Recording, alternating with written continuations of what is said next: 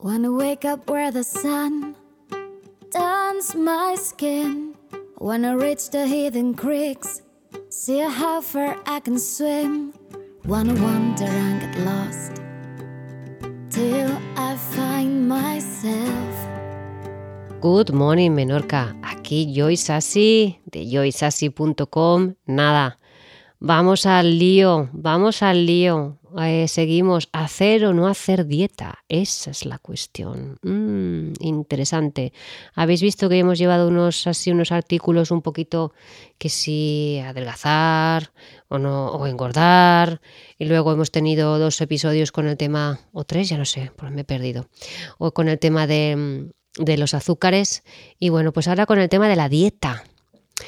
Vuelvo a ir a Wikipedia, como no, yo siempre voy a Wikipedia a ver qué me dice. Pues, ¿qué es dieta? Conjunto de nutrientes que se ingieren durante el consumo habitual de alimentos. Popularmente, la dieta se asocia erróneamente a la práctica de restringir la ingesta de comida para obtener solo los nutrientes y la energía necesarios y así conseguir o mantener cierto peso corporal.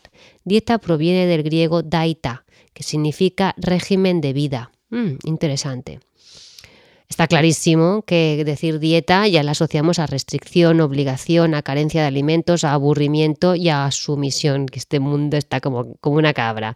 Unos muriéndose de hambre porque quieren y otros porque no, no tienen. O sea, ¿cuánta gente se ha pasado toda su vida haciendo dieta? Y, ahora encima que resulta que tenemos un, un abanico gigantesco y súper amplio de miles de dietas que podemos ir cambiando al gusto del consumidor. Y aquí es donde la mala información o la desinformación o la ignorancia nos hace tener grandes desbarajustes nutricionales que nos, llegará, nos llevará a la larga a problemas más serios. ¿sí? Muchos clientes que empiezan conmigo se sienten que están haciendo dieta y por una parte tienen razón, pues sí, porque primero porque tenemos que eliminar mucha porquería, por no decirlo de otra palabra más, más fuerte, que no se puede considerar comida. Y porque además, como somos seres de exceso, tenemos que eliminar por completo otros alimentos para compensar nuestro abuso de ellos. O sea, en definitiva, que seguimos haciendo dieta de una manera o de otra, está claro. Y luego está el que no hace dieta, este me gusta, el que dice yo como de todo. Otra coletilla que tendríamos que discutir, porque hoy en día eso de decir que como de todo, ¿qué significa? Pues para mí comer de todo es comer todo lo que nuestro supermercado de confianza, vamos, el de toda la vida que nos aporta con comida mediocre, mejor dicho, pésima.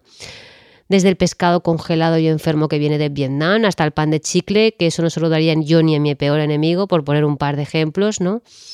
Cómo, la industria alimentaria primero nos encandila ¿no? con estos nuevos formatos llenos de colorido y sabores eh, meticulosamente eh, añadidos de laboratorio que engañan a, nuestro sentido del gusto, lo engañan y lo descolocan por completo para crear malos hábitos y aparte normalizarlos en el tiempo y enganchándonos y haciéndonos adictos porque ya todo, por no decir todo, eh, lleva azúcar en su composición y luego para después que como caer enfermos. Es que sí, es así. Pero bueno, pero para que no creamos que ella, la industria alimentaria, es la mala de la película, nos busca supuestas soluciones, gracias a Dios, a través de qué? De productos light, de 0% materia grasa, de los diet, de sin lactosa, de sin azúcares, de sin gluten, de sin huevos, sin conservantes ni colorantes, ¿sí? Y ya sabemos que sus supuestas soluciones son para que sigamos enganchados a esta nueva manera de sobrevivir.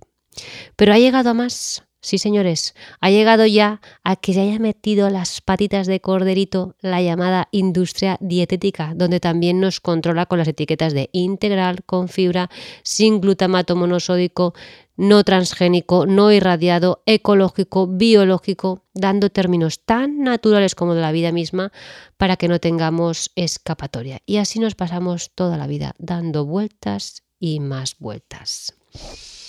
Interesante, ¿no? Interesantísimo. Pues mira, ya lo he comentado alguna vez, pero mi bisabuela que llegó casi a los 100 años con toda su dentadura y nadie la recordó enferma, ¿vale? Vio morir a sus hijos, porque ya, claro, sus hijos ya estaban en otro tipo de, ya entraron en lo que es la industria alimentaria. Y ella murió durmiendo en su casa, así, tal cual, ¿vale? Y mi padre, su nieto, me contó un poco la vida diaria que ella llevaba, ¿no? Y mi bisabuelo, yo la conocí ya cuando era más mayor y la tía estaba estupenda, ¿no? Lo siguiente. Eh, pues es gente de campo que vivía en una aldea donde no existían las grandes cadenas de supermercados. Mi abuela yo creo que no vio un súper en su vida, y menos los envases de plástico, ¿vale? Y se abastecían de todo lo que les daba la naturaleza dependiendo de la estación. No tenían nevera, por cierto, eso se lo comentaba Paolo el otro día. Y en su lugar guardaban todo en una despensa oscura y a una temperatura idónea. Desayunaban gachas que habían hecho ellos, o pan de su trigo molido en molino de piedra, hecho en su, horno de leña y mi bisabuela los días de duro invierno le ponía a mi bisabuelo una copita de coñac, nada más levantarse a las 5 de la mañana. Y ese coñac lo elaboraba mi bisabuelo para que entrara en calor, porque trabajaban todo el día a una temperatura, bueno, brutal, del frío que hacía ahí. Y mi abuela se encargaba de hacer comida para, para todos los que trabajaban en las tierras, ¿no? Eh, nunca vieron, por supuesto, un desayuno compuesto de copos de supuestos cereales contenidos en caja de cartón, con dibujos de animales o siluetas de mujeres, ni leche sin lactosa, ni omega 3, ya que tomaban las leches de, las cabras cuando éstas habían parido. Solo en esas fechas había leche, ya que no estaban dando leche todo el año como esto, ni tampoco tomaban este zumo de naranja de Tetrabric recién exprimido sin azúcares añadidos, por supuesto, ni productos envasados con códigos de barras. Ojito con el tema de los códigos de barras. Esto es un temazo, pero un temazo. Sí, sí, porque todos los alimentos que tú compras eh, antes de llegar a tu casa pasan por ese escáner. Que vamos, que súper guay del Paraguay, le va ya, vamos. Hago aquí un inciso porque voy a poner, voy a contar un, fragmento de una entrevista que le hicieron a una mujer inglesa que no sé si lo pronunciaré bien, Anne Claude, bueno, más o menos, Ana Claudia, Le Flo, ¿vale? Más o menos, biodinámica antitransgénica no transgénicos y cogerente de Domaine Le propiedad vitivinícola familiar donde comenta los efectos nocivos del lector óptico. Sí, sí, este que te pasan las cajeras de los super y de los super ecológicos en todas las tiendas ecológicas ya tienen esto, ¿sí? Pues entonces eh, le preguntan, ¿el efecto de los rayos lectores de los códigos de barra son verdaderamente negativos para el vino que hay en el interior de la botella? Y nos dice ella, yo me preguntaba sobre los efectos del lector óptico que pasa sobre el código de barras de un producto sobre una botella de vino. Tenía dudas sobre si al vino le afectaba esta lectura óptica, por lo que hace unos años pedí al laboratorio de cristalización sensible hacer un análisis sobre un vino tocado por el lector óptico y el mismo vino, pero sin ese contacto. El resultado, el resultado fue muy sorprendente, demostrando que al cabo de 24 horas el vino tocado por el lector óptico tenía una fuerte alergia. Es decir, el lector óptico llegó a atravesar el cristal y a ejercer un efecto alérgico sobre el vino. Al cabo de cinco días el vino presentaba desequilibrios, lo que quiere decir que el paso del lector óptico sobre una botella de vino biodinámico es muy negativo para su calidad. Di a conocer estos resultados a nuestros distribuidores e importadores y les pedí que evitaran poner un código de barras en la contraetiqueta. Se puede poner en un papel que pase por la máquina registradora, pero no meterlo sobre la botella de vino, sobre todo cuando se trata de un gran vino. Así que si esto pasa en el, en el vino, vino biodinámico, ya nos podemos imaginar qué pasará exactamente lo mismo en todos los productos que compremos, incluidos los ecológicos que también tienen que pasar por el escáner de, lector óptico para leer el código de barras. Estamos totalmente entre barras, o mejor dicho, estamos entre barrotes. ¿Es, ¿Es brutal esto o no es brutal? ¿A que esto lo habíais pensado? Creo que voy a tener que hacer un episodio solamente con esto de código de barras por si alguien no escucha este episodio de hacer o no hacer dieta, porque lo encuentro que es muy interesante y creo que lo voy a hacer. Bueno, si lo ves, ya sabes, si tú ya lo has escuchado, pues no, no hace falta, ¿no? Bien. Sigo con mi abuela, porque mi abuela al pan le ponían aceite de oliva que ellos mismos se hacían, o mantequilla de cabra casera. ¿Vale? ¿Qué más? También carne que cazaba mi bisabuelo, huevos de gallinas, y eso sí que me acuerdo de pequeñita, como mi abuela me preguntaba, ¿qué los quieres? Em, me llevaba donde estaban las gallinas y me decía, ¿qué los quieres? ¿Blancos o morenos? Y yo le decía, morenos. Joder, qué huevos aquellos, madre mía. Ya sé que en el momento actual es difícil llevar este estilo de vida. Yo considero todo un lujo y más después de haber vivido un confinamiento, que sé que mucha gente se ha despertado y dice, bueno, aquí hay que ponerse las pilas, tener su propio huerto, cogerse unas gallinas. Sí, sí, yo es que creo que... Pero que sepáis que en muy poco tiempo, en pocas décadas, porque no estoy hablando de que mi bisabuela era del año del siglo XVIII, ¿vale? Eh, o sea, hemos pasado de, en pocas décadas a, comer todo envasado, manufacturado y alterado. Adulterado y alterado, por supuesto. Y ya sin disfrutar realmente de lo que comida, sin saber lo que nos apetece realmente o necesita nuestro cuerpo. Hemos pasado de un extremo al otro de una manera abismal y en un tiempo récord. Y claro, ¿esto qué pasa? Que nuestros estómagos en poco tiempo se han adaptado a comer todo refinado, batido, triturado, picado, adulterado, haciendo que al intentar volver a comer alimentos integrales, y cuando digo integrales no me refiero solamente al arroz integral, ¿vale? O a cualquier cosa integral, sino enteros, nuestro cuerpo se resienta. O sea, son sistemas digestivos que se han vuelto muy vagos e ineficaces. Pero así, ¿eh? Es verdad, ¿eh? Bueno, Regresemos al hecho este de hacer o no hacer dieta. Estamos totalmente condicionados por lo que comemos, por lo que pesamos, por las calorías que hemos ingerido y gastado. Y la pena es que las mujeres todavía lo tenemos peor porque debemos entrar a la fuerza en unas medidas impuestas de estas irreales de 90, 60, 90 para ser reconocidas en esta sociedad de apariencia y falsa juventud eterna, pero es que lo peor es que casi ninguna entramos en esas medidas y no vamos a entrar nunca y nos llega la frustración y el autocastigo, o sea, es increíble, ¿no? Eh, me recuerdo también en la época ya de mi abuelo, que es más reciente, que yo veía como decían, ¿qué cachas tienes cordera? Le decían a una mujer, ese era el piropo que les decían, ¿qué cachas tienes cordera? O sea, o sea, qué piernacas tienes, ¿no? Eso me imagino que, que, esas mujeres no pasarían como top models a día de hoy, pero estoy segura de que eran mucho más felices que nosotras en todos los aspectos, ¿no? Porque no basaban su vida en el físico, ni en si esto lo como porque no engorda, o si engorda, o si lleva tanto porcentaje de grasa, o porque no puedo, ya me he pasado de las calorías del día o porque estoy haciendo la dieta de los puntos y creo que ya me he pasado de puntos. Vamos, mi bisabuela no vio ni un kiwi, ni un coco, ni una papaya, ni un salmón ahumado, ni un aguacate en su vida. Y menos a lo que he dicho, ni unos, cereales entre trabric, ni de nariz, ¿qué va? Primero porque allí en su aldea era imposible que crecieran kiwis. Y segundo porque no vivía en nuestra época donde podemos encontrar cualquier tipo de alimento fuera de, nuestra, de la estación. Tomaban castañas cuando era temporada, no todo el año. Tomaban almendras cuando tocaba, no todo el año. Setas cuando, que recogían en el momento y sabían cuáles, los espárragos silvestres cuando tocaban, lo que les iba dando la tierra, ¿sí? Ahora seguro que le digo a mi abuela que yo estoy tomando aceite de coco y me dirá, pero hija mía, cariño mío de mi vida.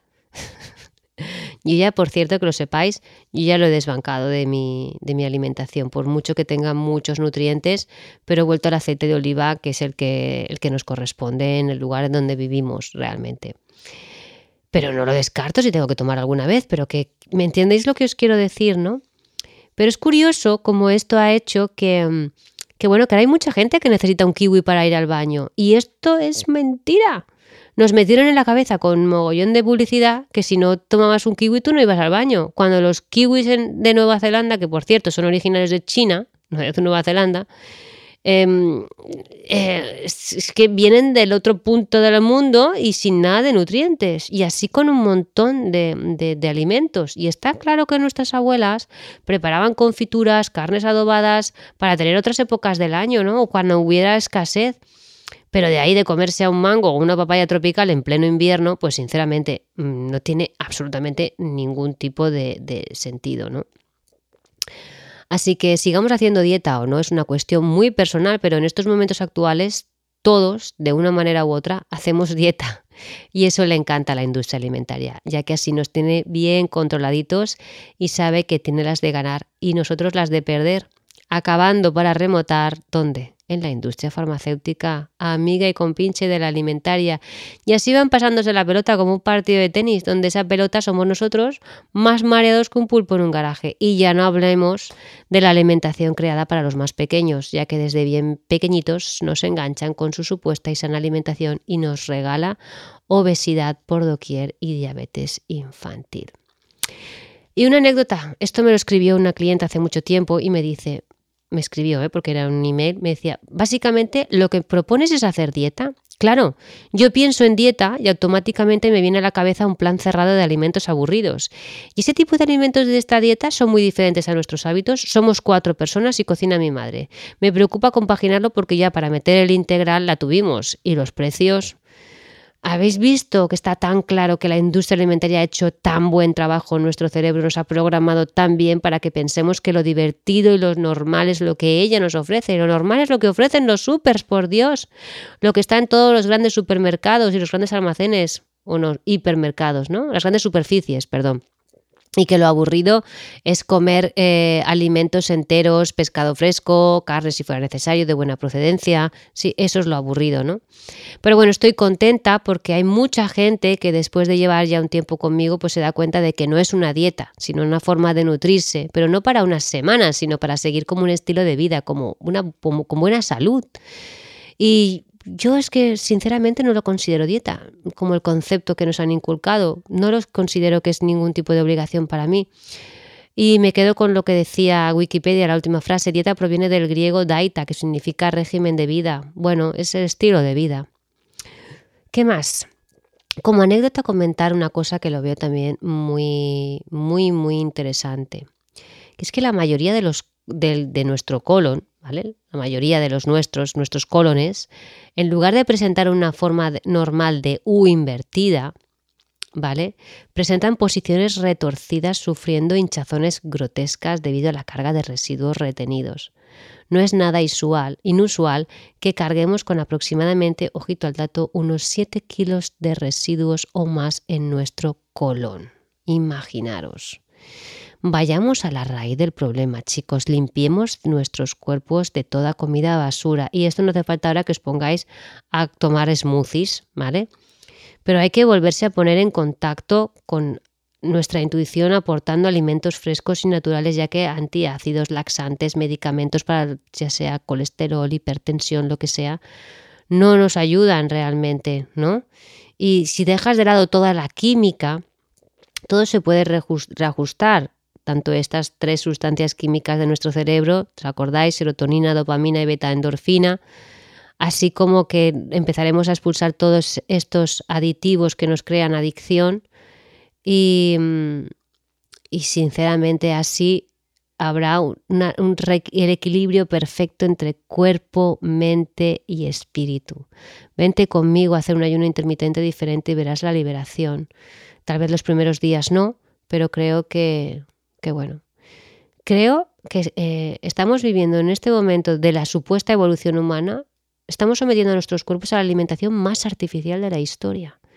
Y es que no hace falta irse muy lejos para comprobarlo. Ves a cualquier supermercado, al mismo al que tú vas, ¿sí? Al más cercano. Abre los ojos, llévate tus gafas, compruébalo más por ti mismo. Más del 80% o más de los productos que hay ahí son alimentos artificiales, procesados, elaborados con ingredientes desnaturalizados y químicos, sin vida. Ninguno de estos productos debería llamarse comida. Sé consciente que esa sin vida va directamente al interior de tu cuerpo y te aparta de tu salud, de tu vida. Nada de esto te puede nutrir, limpiar o dar vigor. Todo esto debería eliminarse. Imaginaros ¿eh? que todos decidís eliminarlo. ¿No iría ni Dios a comprar al súper? ¡Uh! Madre mía, creamos aquí una crisis mundial. Sería estupendo. Ay, me encantaría. ¿Os imagináis? ¡Oh! Qué bueno, hasta el agua, se la podían meter por donde les quepa. Anda que nos están dando veneno por todas partes. Bueno, para que veáis los artículos tan revolucionarios que hacía yo en el 2009, esto es del 2009. Es brutal. Me encanta eh, poder compartirlo con vosotros ahora. Lo he subido a, la web eh, de ahora porque me encanta eh, esa pasión que tenía en aquel entonces y cómo me iba a los supers y miraba los, los ingredientes con qué pasión hacía, hacía esto, ¿no? Y para mí es una satisfacción ahora poder em, hacerlo en podcast para que haya más, más, eh, bueno, que, haya más gente que pueda escucharlo. Por cierto, os doy las gracias, no lo siguiente, porque si estáis por este capítulo que debe ir por el ciento y algo, que me estáis escuchando, no sabéis, me se pone la piel de gallina, lo que me emociona que estéis ahí y que, bueno, que sigáis aquí en Good Morning Menorca. Así que os doy muchísimas gracias, de verdad, de todo corazón. No es una despedida, ¿eh? que esto ya parece que me estoy despidiendo, que va, para mí es un gran comienzo. Es que es un comienzo. Lo siento, siento que es un gran comienzo. Y entre todos cambiamos todo, lo que nos dé la gana. Así que vamos a por ello. Y voy a hacer un episodio solamente hablando de lo del escáner este del lector óptico porque creo que pocos nos hemos percatado de ello y creo que es importante. Así que nos oímos en el próximo. Good morning Menorca. Chao.